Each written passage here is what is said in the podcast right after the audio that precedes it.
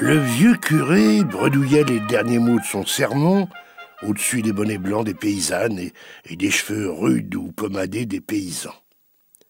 Des grands paniers des fermières, qui venaient de loin pour la messe, étaient posés à côté d'elle, et la lourde chaleur du jour de juillet dégageait de tout le monde une odeur de bétail, un fumet de troupeau.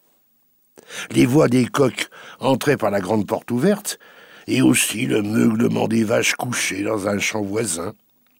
Parfois, un souffle d'air chargé d'arômes des champs s'engouffrait sous le portail.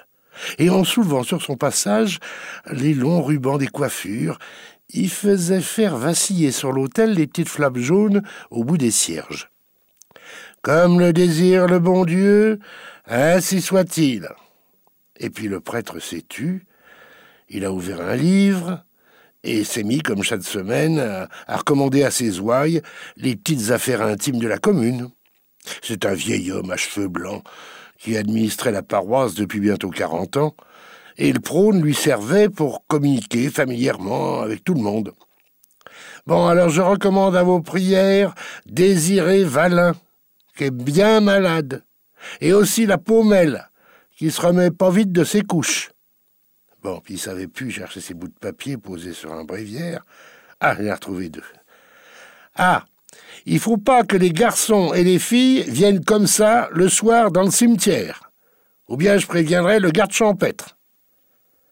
Bon, puis il y a monsieur Césaire Aumont, qui voudrait bien trouver une jeune fille honnête comme servante.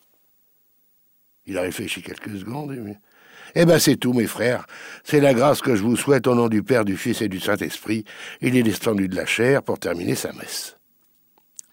Quand les Malandins étaient rentrés dans leur chaumière, la dernière du hameau de la Sablière, sur la route de Fourville, le père, un vieux petit paysan sec et ridé, s'est assis devant la table pendant que sa femme euh, décrochait la marmite, que sa fille Adélaïde prenait dans le buffet les verres et les assiettes, ça serait peut-être bon que cette place-là chez Maître euh, Aumont, vu que le v'la veuf, que Sabru l'aime pas, qu'il est seul et qu'il a de quoi.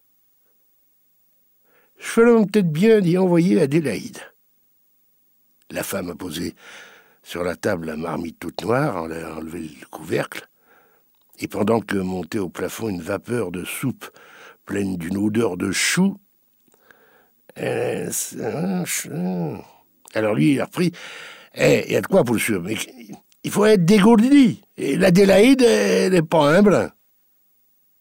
Alors la femme a enfin articulé. Je pourrions aller le voir tout de même.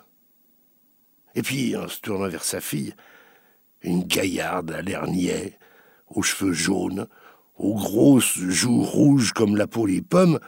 Hé, hey, t'entends, grande bête? T'iras chez Maître Aumont, proposer comme servante. Et puis tu feras tout ce qu'il te commandera. Et riait sottement la fille sans répondre. Alors tous les trois, ils ont commencé à manger. Au bout de dix minutes, il y a le père qui a repris. Écoutez un mot, ma fille. Et puis tâche une pointe mettre en défaut sur ce que je vais te dire. Et il lui a tracé, en termes lents et minutieux, toute une règle de conduite prévoyant les moindres détails, la préparant à cette conquête d'un vieux veuf mal avec sa famille. La mère avait arrêté de manger pour écouter, et demeurait, la fourchette à la main, les yeux sur son homme et sur la fille à tour de rôle, en suivant cette instruction avec une attention concentrée et muette. Adélaïde restait inerte, le regard errant et vague, docile et stupide.